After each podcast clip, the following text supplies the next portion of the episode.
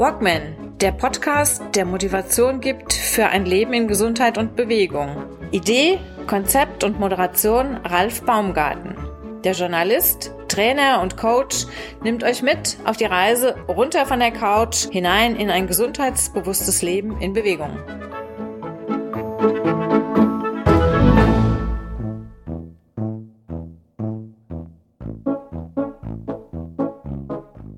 Sollten sie jemals verloren gehen, wir werden sie finden.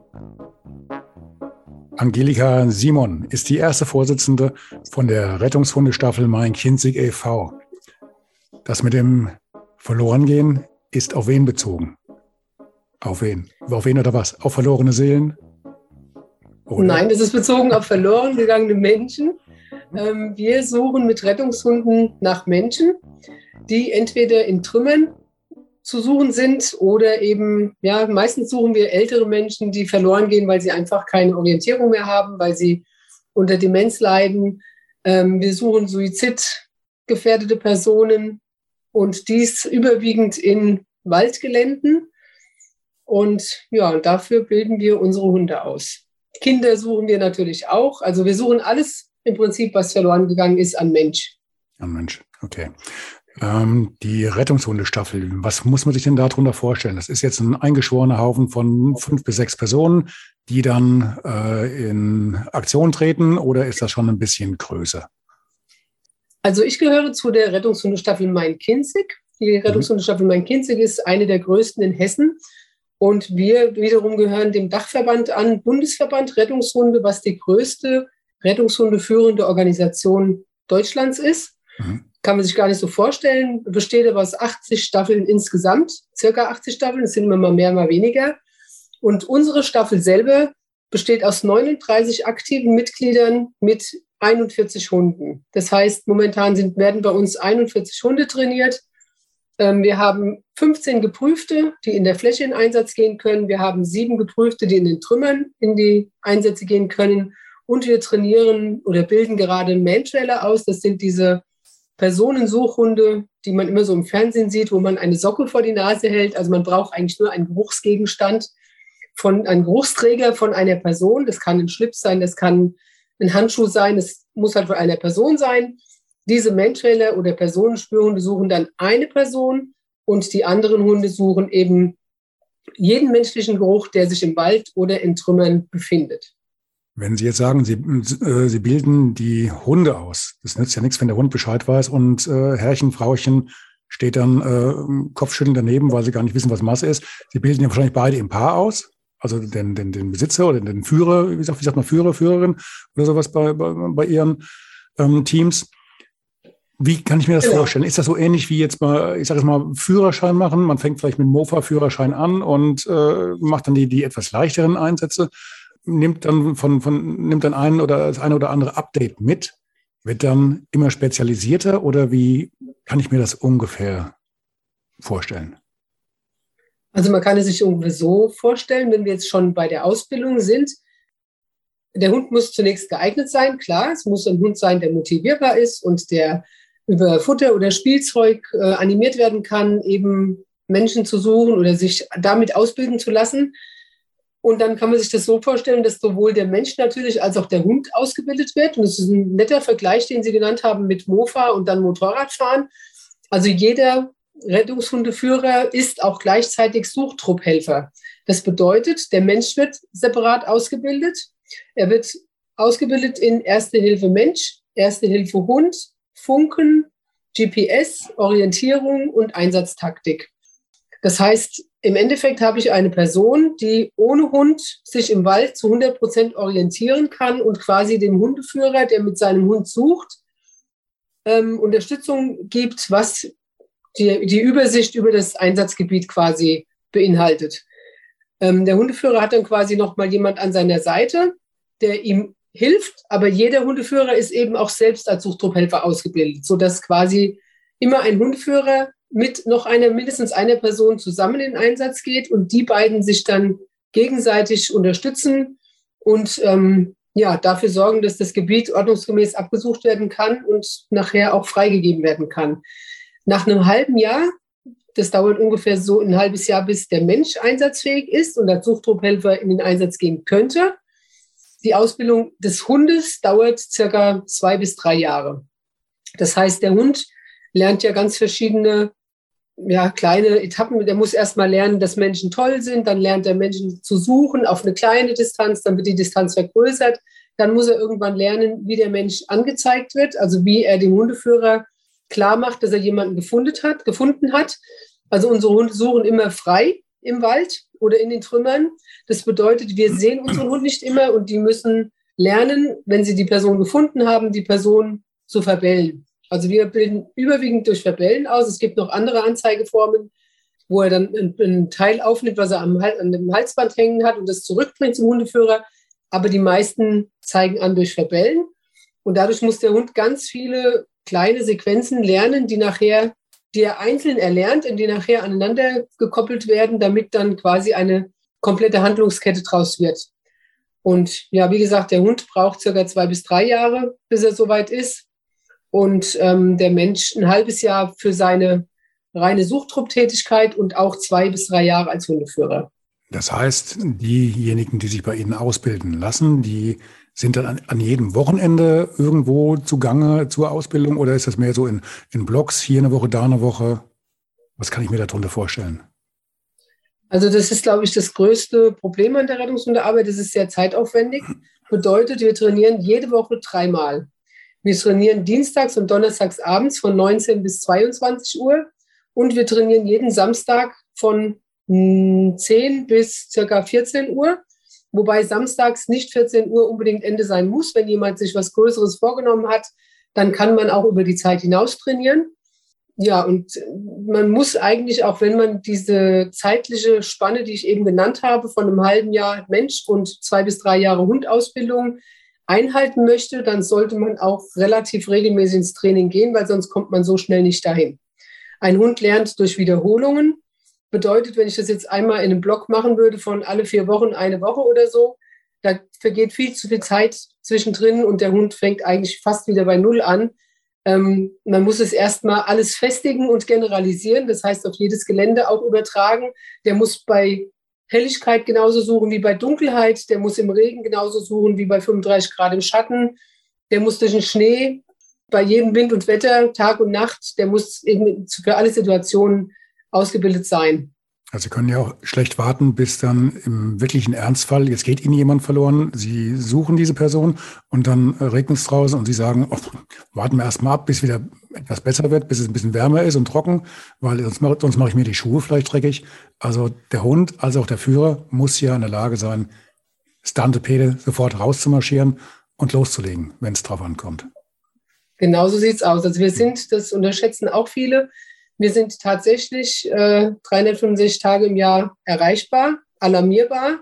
Wir melden uns für jeden Kinobesuch ab, dass wir jetzt zwei Stunden nicht erreichbar sind. Wir haben eine App auf dem Handy, ähm, worüber wir alarmiert werden. Das heißt, das Handy ist quasi an uns allen festgewachsen. Wir gehen an Weihnachten raus, wir gehen an Silvester raus, haben wir alle schon gehabt. Ähm, viele gehen sogar an ihrem eigenen Geburtstag raus. Wir haben schon viele Feiern auch sausen lassen. Also unsere Mitglieder, wir nehmen das sehr ernst, weil wir sind wirklich eine Einsatzorganisation und nicht nur eine ja, Hundebelustigungseinrichtung oder so. Also wir machen das wirklich für den Einsatz. Wir werden ja auch ganz offiziell von der Polizei alarmiert. Ähm, wir sind im Katastrophenschutz in Hessen integriert. Das bedeutet, dass wir, wie gesagt, 24 Stunden erreichbar sind und völlig unabhängig davon, ob es hell oder dunkel ist. Die Hunde suchen übrigens im Dunkeln genauso schnell wie im Hellen. Für uns ist im Dunkeln die Orientierung ein bisschen aufwendiger. Aber dafür schulen wir unsere Leute auch sehr professionell, dass wir ja bis jetzt noch jeden wieder aus dem Wald rausgekriegt haben und sich noch nie jemand groß verlaufen hat oder irgendwas. Also wir, wir haben schon die Orientierung drauf. Und für die Hunde ist es, wie gesagt, auch gar kein Problem, im Dunkeln zu suchen. 39 Personen in der Rettungshundestaffel. Das heißt jetzt insgesamt, äh, das sind aber wirklich nur, das ist jetzt nur der harte Kern, also diejenigen, die wirklich permanent im Training sind, im Einsatz, diese also wirklich auch Tag und Nacht praktisch abrufen können. Also mit Einschränkungen wird auch mal jemand äh, nicht immer hundertprozentig einsatzbereit sein. Aber das sind die von all den vielen, die Sie ausbilden. Wie viel sind das denn so gewesen? Über den Daumen gepeilt? Über wie viele Jahre machen Sie das jetzt? Also Sie jetzt? Also ich selbst habe angefangen 2001 Bedeutet, mhm. ich habe jetzt genau 20 Jahre dieses Jahr. Mhm. Ähm, wir waren damals weniger. Ursprünglich wurde die Staffel 1997 gegründet von Jürgen Fassauer und Evelyn Föhl. Die sind mittlerweile nicht mehr aktiv, aber sie sind auch sehr interessiert an dem, was wir tun. Und ich denke, sie sind auch stolz, dass es uns weiterhin gibt und dass wir weiterhin einsatzfähig sind. Mhm. Ähm, dann waren es irgendwann 14, 15, dann waren es mal 20. Und ich denke mal, wir sind jetzt, wir hatten mal eine Höchstgrenze von 44 Mitgliedern und das sind wirklich alles Aktive, wie Sie eben schon gesagt haben. Und jetzt sind es halt 39 und das pendelt halt immer ein bisschen nach oben, nach unten. Wir haben jetzt wieder ein paar Neuzugänge, dann fällt mal wieder jemand aus, dann verstirbt ein Hund, man selber verliert dann die Lust oder möchte, kann sich keinen zweiten oder einen weiteren Hund mehr aneignen. Und dadurch kommt es dann schon immer mal zu einer Fluktuation, dass eben Leute weg sind oder wiederkommen. Aber im Großen und Ganzen sind wir die letzten Jahre, muss ich sagen, immer zwischen 35 und 45 aktiven Mitgliedern gewesen. Plus wir haben um die 200 Förderer. Das heißt, das sind Personen, die uns fördern, durch die wir überhaupt bestehen können, die über uns ihren Hund haftpflichtversichert haben. Das kann man über uns nämlich auch und ist dann gleichzeitig Fördermitglied und hat seinen Hund versichert und hat im Prinzip einen Beitrag genau wie woanders bei einer normalen Versicherung, so dass wir halt davon zehren, dass wir feste Fördermitglieder haben. Gut, also meine, meine Frage ging jetzt eigentlich mehr so in die Richtung, Sie bilden also nicht jetzt massig Personen aus, die nach hinten raus dann also Rettungshunde, äh, Führer oder sowas. Wie, wie nennt man das? Rettungshunde? Also Rettungshundeführer. Doch, ja. der Führer, okay. Dann ausgebildet genau. sind, aber dann nicht zum Einsatz kommen, weil sie vielleicht äh, zwar die Ausbildung machen wollen. Das gibt es ja auch häufig in anderen äh, Kategorien, sage ich mal, bei anderen Hobbys oder, oder ähm, Beschäftigungen. Sie bilden also nicht nur in der großen Masse aus und nach hinten raus bleibt nur ein kleiner Teil von übrig. Das kenne ich von, von anderen Vereinen. Die Menschen, die sich zu ihnen bekennen, die dann sagen, okay, das interessiert mich jetzt, da, da habe ich jetzt äh, Blut geleckt, das, da möchte ich gerne mitmachen, die bleiben auch zum überwiegenden Teil dabei. Genau, also wir bilden nur die Leute aus, die auch wirklich ernsthaft daran interessiert sind, in den Einsatz mit uns zu gehen. Und jeder, der quasi bei uns aktiv mitmacht, ist nach einem halben Jahr einsatzfähiger Suchtrupphelfer und mhm. wird dann auch schon ohne Hund alarmiert im Einsatzfall. Mhm. Also nach einem halben Jahr Ausbildung hat man quasi dann diese Verpflichtung, das Telefon bei sich zu haben, um alarmiert werden zu können. Und die mit Hund sich ausbilden lassen, die bleiben natürlich auch dabei. Und wenn der Hund ausgebildet ist, dann gehen die für uns in den Einsatz. Das ist wirklich nur, diese 39 Mitglieder sind alle die, die in den Einsatz gehen wollen. Davon sind momentan, dass man mal so eine Zahl hat, 15, wie gesagt, einsatzfähig in der Fläche ähm, sieben in den Trümmern und der Rest der Hunde ist alles momentan in Ausbildung. Okay.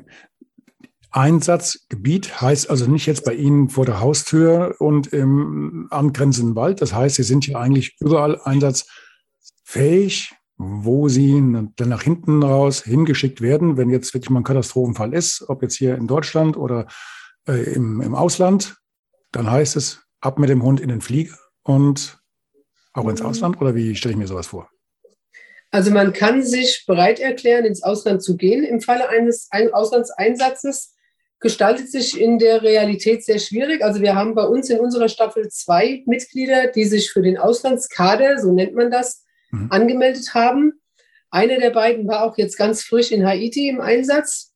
Meistens geht es darum, dass die so medizinische Versorgung benötigen und weniger die Hunde. Der kam jetzt auch leider nicht zum Einsatz mit seinem Hund, ähm, sondern mehr so die Art, dass halt medizinisch versorgt wird, weil einfach eine absolute Unterversorgung dort immer stattfindet während solchen Katastrophen.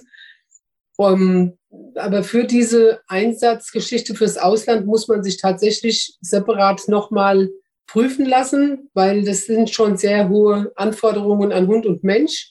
Und man muss sich halt bewusst sein, man weiß halt nie, wie es ausgeht. Wir sind primär eigentlich zuständig für den Main-Kinzig-Kreis. Wir bleiben in der Regel in Deutschland. Wir können natürlich in Deutschland überall hingeholt werden, natürlich. Wir können auch irgendwo nachgefordert werden, wenn wir gebraucht werden und nicht genügend Rettungshunde vor Ort wären. Dann würden wir auch gehen. Aber Ausland ist halt, ja, das ist schon weiterführend. Das läuft dann über den Bundesverband, dann mit, äh, in Zusammenarbeit mit der ISA, das ist International Search and Rescue, hat immer ganz bestimmt schon meine Medien gehört. Und die gehen dann quasi als Team gemeinsam mit Hunden auch, mit bestimmten Hunden aus dem ganzen Bundesgebiet und, und mit den fähigsten, sage ich jetzt einfach mal, die müssen sehr belastbar sein, wie gesagt. Und die gehen auch ins Ausland für den Bundesverband. Angenommen, ich interessiere mich jetzt für eine Ausbildung bei Ihnen. Also kommt jetzt für mich nicht in Frage. Meine beiden äh, Hunde sind ja beide schon, ich sag mal, fast schon Rentner mit achteinhalb und, und älter. Bis zwei Jahre dürften die Hunde sein. Es wird dann vorher abgesprochen, welcher Hund geht, welcher Hund nicht geht. Oder geht prinzipiell erstmal alles? Also im Prinzip könnte man fast sagen, es würde alles gehen, aber ein Hund sollte halt eine gewisse Größe haben. Also ein Yorkshire Terrier zum Beispiel kann einfach diese Strecken und in Trümmern auch diese Höhen nicht erfüllen. Also der kann die Strecken nicht laufen, die wir da laufen müssten. Das wäre einfach zu anstrengend. Man muss sich das vorstellen, Rettungsunterarbeit ist dasselbe wie für uns Hochleistungssport. Ähm, um mal so eine, eine Größe anzugeben, ein Suchgebiet im Einsatz sind circa zwischen 70 und 100.000 Quadratmeter, was der Hund selbstständig absuchen muss. Ja, wenn man so einen kleinen Yorkshire da durchjagt, wird es sehr, sehr weit. Wenn Entschuldigung, Entschuldigung, wie viel Meter? 70 bis 100.000 Quadratmeter. Ich dachte, also ich hätte, ich hätte mich verhört. Okay. Das Nein, das ist tatsächlich ist, so. Das ist natürlich es gibt auch kleinere Gelände, aber es, ist in Einsätzen meistens so, dass man so ein Gebiet bekommt. Je, mhm. Natürlich wird auch Rücksicht genommen. Es gibt auch Hunde, die nicht so laufstark sind. Dann mhm. kriegt auch mal jemand ein Gebiet mit 40.000 Quadratmeter, aber das kann schon öfters vorkommen, dass es ab 70 aufwärts geht. Dann ist man halt mal zweieinhalb, drei Stunden unterwegs und dann läuft der Hund halt freilaufend durch den Wald. Mhm. So. Und ja, wie gesagt, wenn man jetzt überlegt, ein Berner Senn zum Beispiel, ein großer, schwerer Hund, man muss halt immer überlegen, es geht auf die Gelenke und dann ist halt das Optimum oder das Optimale sind halt mittelgroße Hunde. Super wäre, wenn sie sogar aus einer Arbeitslinie kommen, dass sie halt einfach diese Leichtigkeit mit zu, mitbringen, auch zu arbeiten zu wollen. Ähm, ja, die müssen natürlich gesund sein, klar. Insgesamt dürfen keinerlei Hüftprobleme oder irgendwas haben. Das hat man ja oft leider bei Schäferhunden, dass die diese Geländegängigkeit ja nicht mehr mitbringen.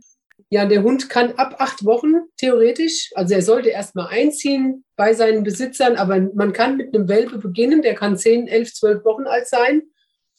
Ähm, Maximum sollte bis zwei Jahre. Dann müsste es losgehen, weil bis die Ausbildung dann abgeschlossen ist, da gehen ja noch mal zwei bis drei Jahre. Und dann ist der Hund schon fünf und dann muss man halt auch sehen, wie lange er dann das, die, die, ja, die Rettungs- oder Arbeit leisten kann. Der Hund muss auf jeden Fall ganz wichtig motivierbar sein über Futter oder Spielzeug, wie gesagt, weil wir bilden nur über positive Verstärker aus, ausschließlich. Er sollte kein, oder darf keinen Jagdtrieb haben, also keinen, der out of control ist. Mhm. Ja, das ist halt mhm. ein Riesenmanko, weil wir mhm. haben ganz viele sehr nette ähm, Jagdpächter und die, die ja, Forstbetriebe, wer auch immer uns die Gelände zur Verfügung stellt. Und da müssen wir natürlich dafür Sorge tragen, dass da kein Hund jagen geht, dass die alle im Gehorsam stehen. Und haben wir auch. Also wenn wir merken, dass ein Hund anfängt da zu kippen, dann wird direkt gegenkonditioniert und dann geht der Hund auch nicht mehr ins Training, bis das wieder 100 Prozent im Griff wäre. Ja, aber ansonsten, wie gesagt, es könnte theoretisch jeder Hund und jeder Mensch, wenn er denn psychisch und physisch in der ja, Lage ist, dem, dem Stand zu halten. Ne? Wir Jugendliche jetzt nicht. Wir haben ein, ein äh, Eingangsdatum, äh, Eingangsalter von 18 Jahren. Und ab 21 darf man erst in den Einsatz, weil manchmal eben auch die Dinge, die man vorfindet, nicht so schön sind und das einfach so traumatische Erlebnisse sein könnten. Und um das einfach abzuwenden von vorne her, haben wir gesagt, ab 21 darf man erst in den Einsatz gehen. Aber wie gesagt, Hund ist rasseegal. Es gibt natürlich, klar, wir haben sehr viele Retriever bei uns. Wir haben auch sehr viele, ja, Border Collie und wie sie alle heißen. Das sind halt auch, das sind halt auch alles Arbeitshunde, die beschäftigt werden müssen oder Australian Shepherd. Aber wir haben auch viele Mischlinge und man kann jetzt nicht sagen, ein Hund ist besser, weil es eine Rasse ist, sondern ein Hund ist einfach so gut, wie er ausgebildet wird. Und da denke ich mal, da ist bei uns alles bunt gemischt. Wir haben alle möglichen Rassen und die machen alle ihren Job. Also bei dem, was Sie vorhin aufgezählt hatten, was da alles zu dieser Ausbildung dazugehört, das ist ja, es ist ja wahnsinnig umfangreich. Da muss ich ja ganz ehrlich ja. sagen, das ist, das ist ja schon, äh, da haben Sie ja gleich mehrere, sag mal, kleinere Ausbildungen mit drin vom, vom, vom, vom Roten Kreuz. Äh, Sie fangen ja mehrere, mehrere Bereiche ab.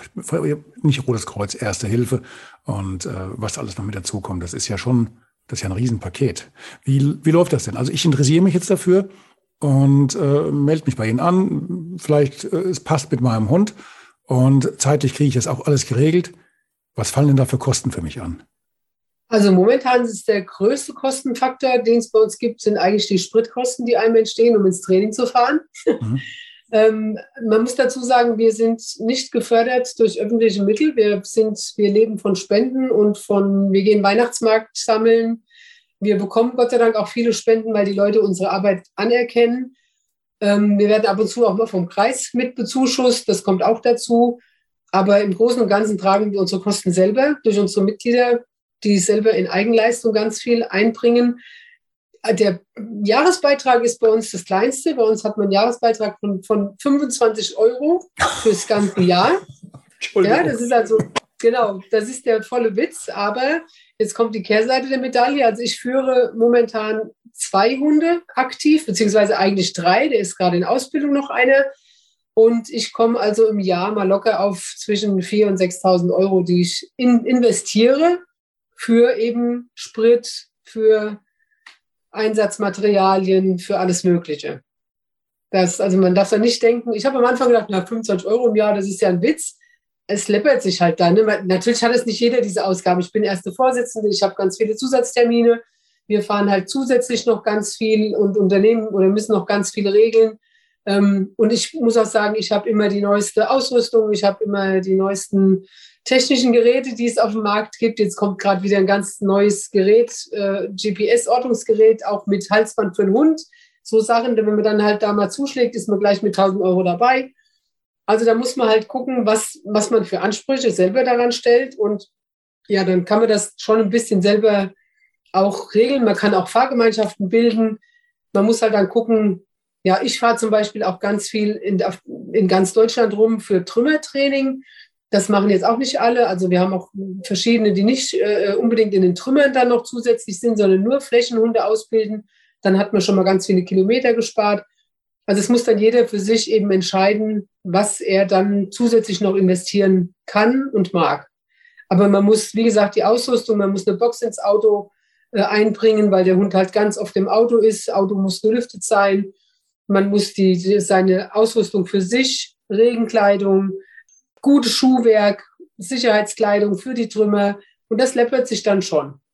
Die Ausbildung läuft dann direkt über die eigenen Mitglieder. Da haben Sie dann, haben Sie dann Ihren Ausbildungswart oder ähnliches und der managt, managt das dann entsprechend äh, dem, dem Teilgebiet oder müssen Sie da genau. auf Kurse von außen zurückgreifen? Das machen wir zusätzlich. Also der Bundesverband, muss man sagen, bietet wahnsinnig gute Fortbildungsmöglichkeiten. Das haben andere Organisationen überhaupt nicht in dem Ausmaß. Wir haben auch sehr gute Ausbildungsgelände. Der Bundesverband hat ein Ausbildungsgelände in Malchin, eins in Hünxe, das ist bei Wesel, und eins in Moosbach. Und äh, da gibt es also wahnsinnig viele Workshops, Kurse, Ausbildungs, ja, verschiedene Ausbildungen zum Zugführer, also der dann den Einsatz leitet. Oder äh, Suchtrupphelfer können da auch vorher schon mal verschiedene Workshops besuchen, um einfach viel Sicherheit zu bekommen in der Orientierung. Wenn Sie jetzt quasi bei uns anfangen, dann kommen Sie zu uns in die Staffel. Wir gucken uns Mensch und Hund an, entweder in einem offiziellen Schnupperkurs, so nennen wir das. Da kann man dann an drei bis fünf Terminen teilnehmen und mit seinem Hund zusammen erstmal schauen, was wir da tun. Auch mal nachts mit in den Wald gehen und gucken, ist das überhaupt was für mich nachts im Wald? Oder wir haben auch schon Leute gehabt, die sind nach dem Nachttraining wieder ausgestiegen, weil sie gesagt haben, nee, also ich lege mich da nicht im dunklen Wald und da knistert und knastert und ich muss dann warten, bis der Hund irgendwann kommt weil wir bilden uns gegenseitig aus. Das heißt, wir haben eine feste Gruppe Ausbilder, die quasi so die Obhut haben dann über alle.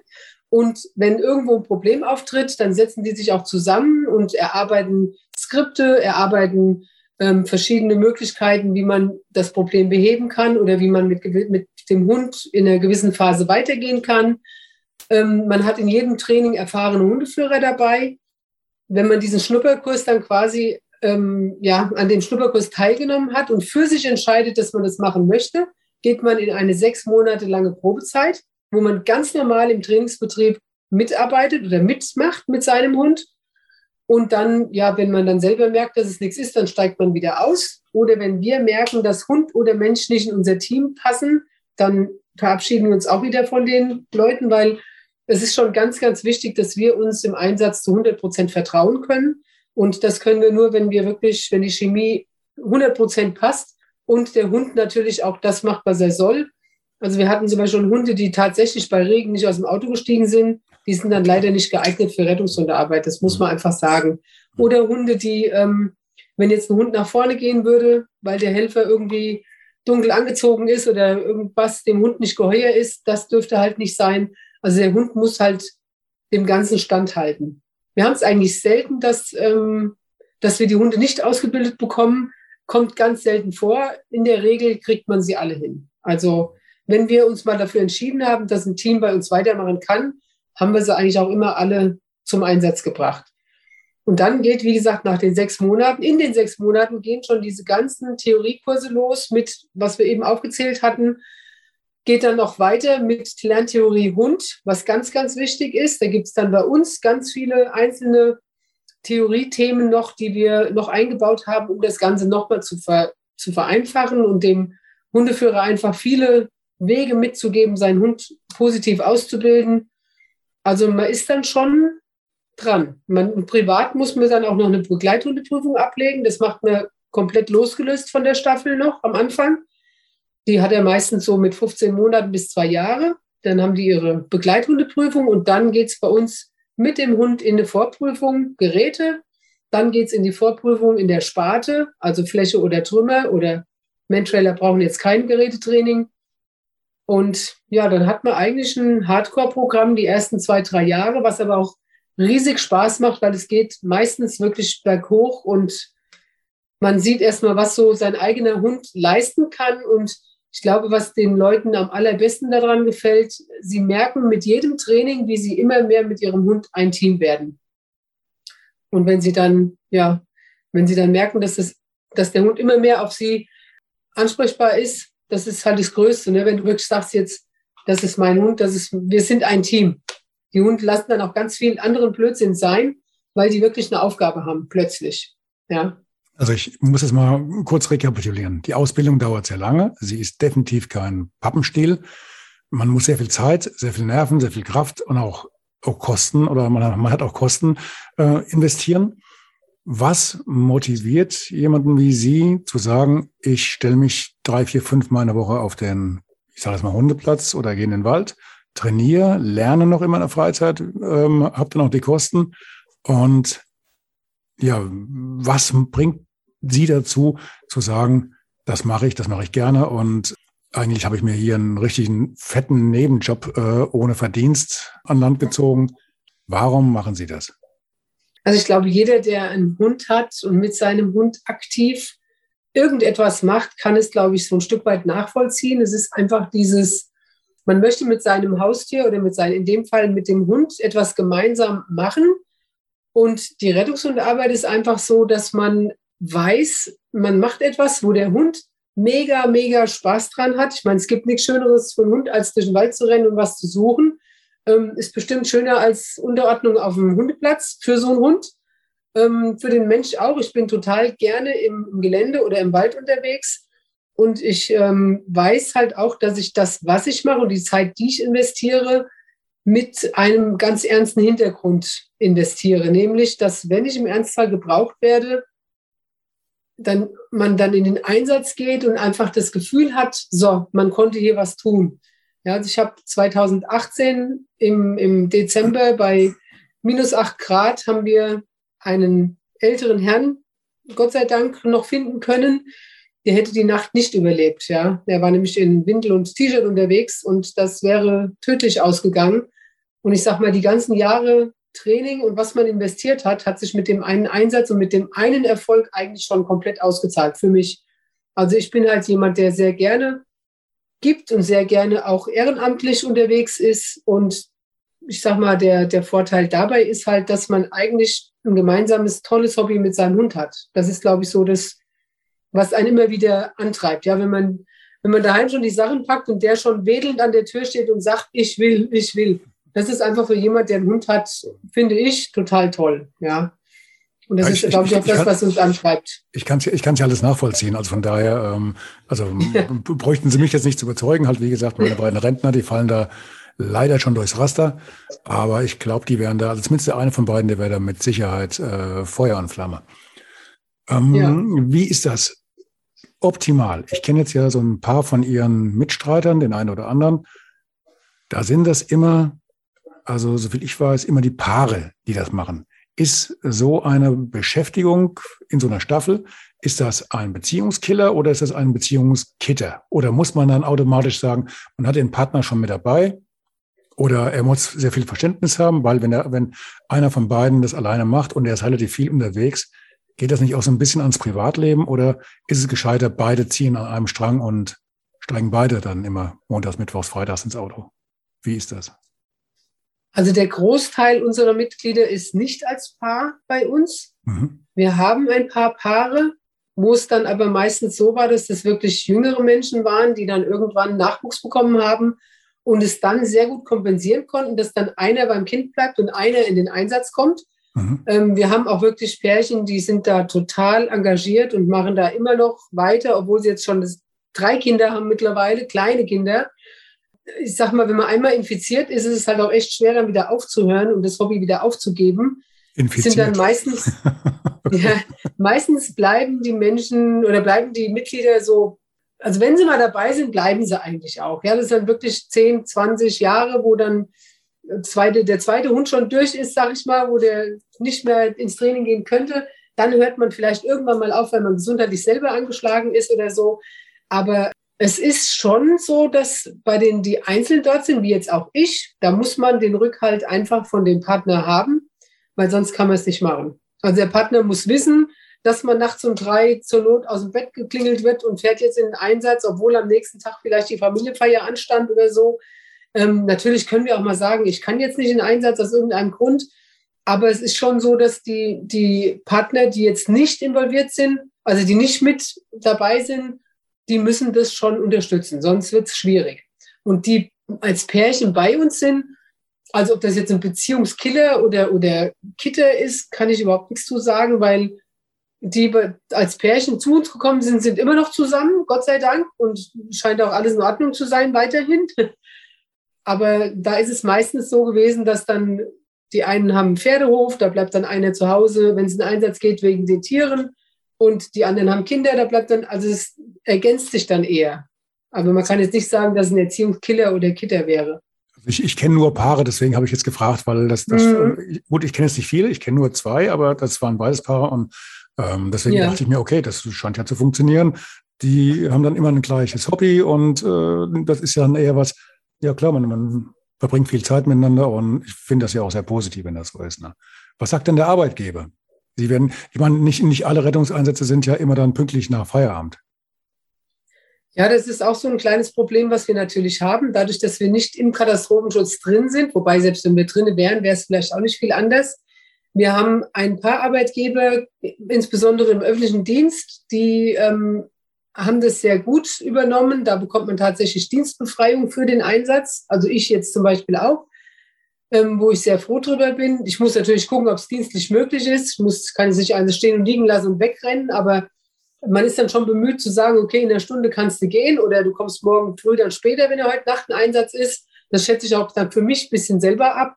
Aber wir haben auch viele Mitglieder, die tatsächlich für den Einsatz Urlaub nehmen müssen oder auf oh. Überstunden abfeiern. Mhm. Und das ist dann schon Hardcore, ne? weil das ist halt, ja, wir hatten, wir haben manchmal haben wir das Glück und haben drei Monate gar keinen Einsatz und jetzt hier vor ein paar Wochen hatten wir drei in einer Woche. Also das ist dann halt manchmal nicht für jeden leistbar, in jeden Einsatz zu gehen, aber dadurch, dass wir so viele Mitglieder haben, können wir es ganz gut kompensieren. Oder wir haben noch andere, es gibt ja noch mehr Staffeln, die dann einfach nachgeordert werden. Ne? Wenn wir jetzt theoretisch, sage ich mal, nur mit fünf Hunden raus könnten, weil die anderen alle verhindert sind oder auf der Arbeit, das ist dann zum Beispiel montags morgens so ein Problem. Wir haben auch Lehrer, die können nicht einfach die Klasse stehen lassen und sagen, ich gehe jetzt in Einsatz. Ähm, und wenn wir aber merken, wir haben ein zu großes Gelände für nur fünf Teams, die äh, zur Verfügung stehen, dann werden andere Staffeln nachalarmiert. Da gibt es in, in Hessen eine Kooperation die läuft auch über die Polizei und die gucken dann, wo ist die nächste Staffel. Zum Beispiel bei uns ist jetzt Fulda, ist noch eine BAH-Staffel oder ähm, nach unten Richtung, Richtung Odenwald sind noch Staffeln oder Wiesbaden, Frankfurt. Dann würden die halt nachalarmiert werden quasi. In unser Gelände. Und dann sucht man halt mit anderen Staffeln auch gemeinsam. Und so kompensiert man dann halt die Leute, die aufgrund ihrer, ihrer beruflichen Tätigkeit eben nicht kommen können. Das Koordinieren der Einsätze übernehmen Sie dann als erster Vorsitzender oder wie läuft das? Sie müssen ja, mein Kinzigkreis ist ja relativ groß. Jetzt haben Sie knapp 40 Personen ähm, plus minus, die für ihr, diese Einsätze zur Verfügung stehen. Äh, wie, wie, wie läuft sowas? Sie haben jetzt einen Einsatz in, was weiß ich, ich sage jetzt mal in Steinau. Großteil Ihrer Leute kommt vielleicht aus dem Raum Hanau, Langenselbold, Gelnhausen, sage ich jetzt mal. Mhm ein paar kommen aus der Gegend. Gucken Sie dann eher, wer hat denn jetzt heute ähm, tagsüber Schicht, wer ist Rentner, wer kommt aus der Nähe oder wie, wie läuft das, sowas? Also bei uns ist so, wir bekommen die Alarmierung rein von der Leitstelle, von der Polizei. Mhm. Und in dem Moment, wo die eingeht, telefoniert unsere Zugführerin, bei der auch diese, diese Alarmierung eingeht. Die telefoniert dann mit denen erstmal und checkt ab, wo ist der Einsatz, was ist es für ein Einsatz, was brauchen wir. Jetzt gehen wir mal davon aus, Sie brauchen Flächenhunde. Dann wird sie direkt eine Alarmierung rausgeben. Dann werden alle, alle 39 Personen, die einsatzfähig sind, also alle, die mindestens schon mal Suchtrupphelfer sind, werden alle alarmiert übers Handy und haben innerhalb fünf bis zehn Minuten sich zurückzumelden, ob sie können oder ob sie nicht können oder wann sie können. Sie können halt eine Stunde später oder zwei Stunden später kommen. Die geben sofort eine Rückmeldung, wer verfügbar ist und wer nicht. Also es wird jeder alarmiert. Das heißt, wenn alle könnten theoretisch, stehen 39 Leute im Einsatz. Mhm. Ist natürlich nicht die Realität, sondern dann sind die einen auf der Arbeit, die anderen das. Und dann checkt dann unser Zugführer, das ist die Frau Völker, Martina Völker, die checkt dann halt ab, wie viele Teams kommen können. Mhm. Dann guckt sie schon mal grob drüber, wie sie die einteilen könnte, weil immer ein Hundeführer mit Hund plus ein Suchtdruckhelfer rausgeht. Es geht nie ein Hundeführer alleine raus. Wenn wir zu viele Suchtrupphelfer haben, dann können sogar zwei Suchtrupphelfer mitgehen, dann ist man ganz safe zu dritt. Und ähm, es kommt natürlich auch darauf an, was man sucht. Ne? Es gibt auch Situationen, wo dann halt für uns auch nicht so ganz ungefährliche ja, Situationen waren. Da ist man dann auch froh, wenn man zu dritt gehen kann. Oder teilweise war dann sogar die Polizei schon mit unterwegs. Und dann kommt aber wirklich tatsächlich jeder zu diesem Einsatz, der verfügbar ist. Und dann wird von dem Zugführer eingeteilt, wo derjenige hingeht. Also das heißt, die, die Frau Völker ist eigentlich so die oberste Kraft. Wir haben noch eine zweite, die Frau Silke Müller. Die zwei sind die führenden Zugführer, die dann einen Einsatz quasi abwickeln würden. Und die teilen dann quasi das Gelände ein. Wir haben einen Bus mit einem Drucker und mit einem ähm, bestimmt, ganz bestimmten Kartensystem, was auch mit unseren GPS-Geräten übereinstimmt.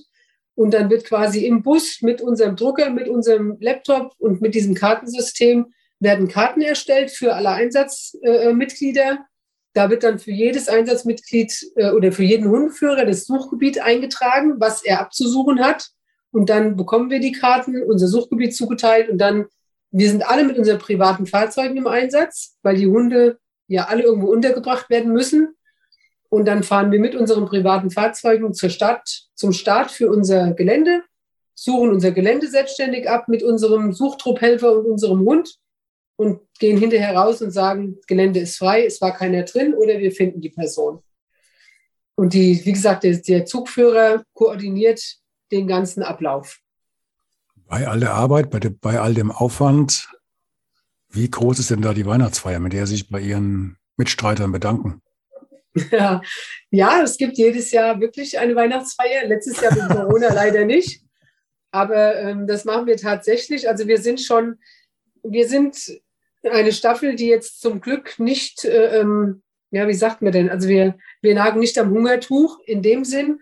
Und wenn wir Spenden bekommen und wenn wir ähm, Gelder haben, dann versuchen wir natürlich auch ein bisschen was zurückzugeben an die Mitglieder dann investieren wir halt mal in gewisse Einsatzmaterialien. Wir haben zum Beispiel, ähm, sind wir in der glücklichen Lage, wir haben unsere Einsatzmitglieder alle komplett ausgestattet mit Einsatzkleidung, die die Staffel quasi bezahlt hat.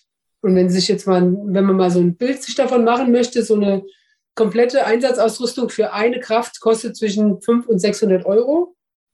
Heißt, ähm, das ist dann natürlich über die Jahre, ne, wir, muss jetzt nicht ständig neue Einsatzkleidung kaufen, die hält dann Gott sei Dank einige Jahre. Aber wir haben dann auch immer mal mit der VR-Bank Gelnhausen, haben wir auch immer mal äh, Bezuschussung bekommen und konnten dann auch verschiedene Dinge anschaffen. Und die größte Anschaffung war jetzt letztes Jahr, haben wir einen Einsatzbus über dieses VR XXL Mobil bekommen. Und das ist natürlich ein Traum, weil dadurch konnten wir dann eben das Geld, was wir schon für den Einsatzbus gespart hatten, investieren in Einsatzkleidung, dass die Leute da nicht auch noch selbst in die Tasche greifen mussten, sondern wenigstens schon mal die Einsatzkleidung, die auch nach DIN vorgeschrieben ist, was man da zu nehmen hat, feuerfest und, und, und, was da alles dazukommt, ähm, mit Reflexion und was da alles für Vorgaben gibt. Haben wir halt, wie gesagt, unsere komplette Einsatzgruppe neu ausstatten können. Und das ist halt schon eine Sache, die viele andere Stapel nicht können. Das wäre jetzt meine nächste Frage gewesen, weil Sie vorher sagten, Sie haben einen Bus mit Drucker und äh, GPS-Ausrüstung und, und, und, und, und. Also das ja. ist zumindest schon mal gewährleistet, dass zumindest das nicht auch noch aus der privaten Tasche getragen werden muss. Ne? Also genau. das ist jetzt, nee, den, das, haben wir, den haben Sie, genau. Genau, den haben wir, Gott sei Dank, mhm. ja. Den mhm. haben wir jetzt umrüsten lassen und also den haben wir jetzt erst, wie gesagt, ganz neu und haben den jetzt genauso ausstatten lassen, dass der wirklich für den Einsatz für uns auch Sinn macht. Also mit Hundebox, mit fester Funkanlage. Ich meine, das kommt ja alles noch dazu. Wir haben eine komplette Funkausrüstung für alle Mitglieder. Und wenn Sie jetzt, sage ich mal, 20 Teams rausschicken, dann brauchen Sie auch für 20 Teams die Funkgeräte. Sie brauchen die GPS-Geräte. Das geben wir dann alles, also das haben wir alles äh, zentral verwaltet und das bekommen die auch nur im Einsatz ausgehändigt, die Einsatzkräfte, und danach wird es wieder eingesammelt und wird wieder äh, kontrolliert und neu geladen und vorbereitet für den nächsten Einsatz. Also da sind wir schon sehr gut aufgestellt mit, unseren, mit unserer Einsatzausrüstung insgesamt. Was könnte denn noch besser werden? Sehr gut aufgestellt. Da gibt es ja bestimmt noch Spielraum nach oben, oder? Ja, es gibt nach oben, gibt es natürlich immer. Wir müssen jetzt zum Beispiel demnächst wieder komplett für die ganze Mannschaft neue Helme anschaffen. Also es ist immer so ein fortlaufendes Ding. Ne? Wir haben jetzt, wie gesagt, mhm. jetzt war die Einsatzkleidung ziemlich runter, die musste jetzt erneuert werden. Jetzt sind es demnächst sind's die Helme. Dann sind es irgendwann wieder die GPS-Geräte, dass die einfach dann irgendwann veraltert sind oder dass es da schon wieder eine ganz neue Geschichte gibt. Oder jetzt haben wir mitbekommen, dass es wahrscheinlich ein komplett neues Kartensystem geben wird. Bedeutet, dass wir alle Mikrochips in den GPS-Geräten mindestens mal austauschen müssen. Und das ist halt auch immer ein Kostenfaktor, ne? Mhm. dass man dann dran bleibt und ja, alles immer anpassen muss eben. Ich glaube, da gibt es ein, gibt's ein neues System, das für alle Rettungsdienste oder im Rettungsdienst tätigen äh, Organisationen irgendwie verpflichtend ist, oder? Da wird doch, glaube ich, so bundesweit gerade was umgestellt. Das kann gut sein, ja. Hm. Das, also ich, ich, weiß jetzt nicht genau, ich habe es jetzt nur am Rande mitbekommen die Woche, dass sie sich darüber unterhalten haben in der Einsatzabteilung, dass da, was wir momentan nutzen, heißt. Magic Maps und das war auch immer super gut. Haben eigentlich ganz viele vom Bundesverband auch benutzt, war auch vom Bundesverband gefördert. Ähm, die Polizei macht oder die Feuerwehr und, und manche andere Organisationen haben ein anderes Kartensystem, UTM, das haben wir jetzt nicht bislang gehabt, aber ich glaube, darauf wird es hinauslaufen, so wie ich es jetzt am Rande mitbekommen habe, aber da möchte ich mich jetzt nicht festlegen. Das ist dann Sache der Einsatzabteilung, zu gucken, mit was für Karten wir rausgehen müssen.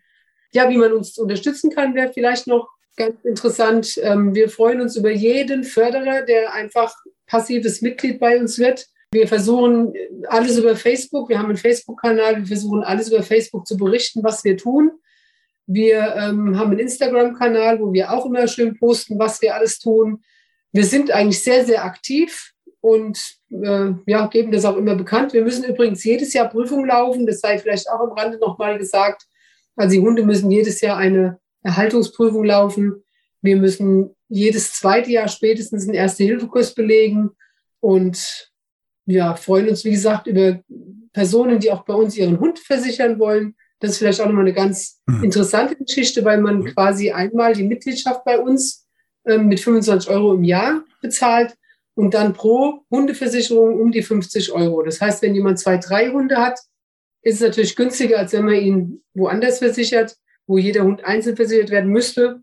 Von daher, ähm, glaube ich, sind wir da sehr gut aufgestellt mit unserem Förderangebot, sage ich mal. Die ganzen Kontaktdaten stelle ich in die Show Notes, logisch. Also mhm. wer sich mit Ihnen in Verbindung setzen kann, der kann in den Show Notes nachgucken und dann direkt Kontakt aufnehmen. Dann wünsche ich Ihnen ein schönes Wochenende und herzlichen Dank für das informative und tolle Gespräch. Sehr gerne. Auch vielen Dank, dass wir mal so ein bisschen einen Einblick in unsere Rettungshundearbeit geben dürfen. Gerne, gerne. Viel Erfolg. Bis dann. Ciao. Dankeschön. Tschüss. Tschüss.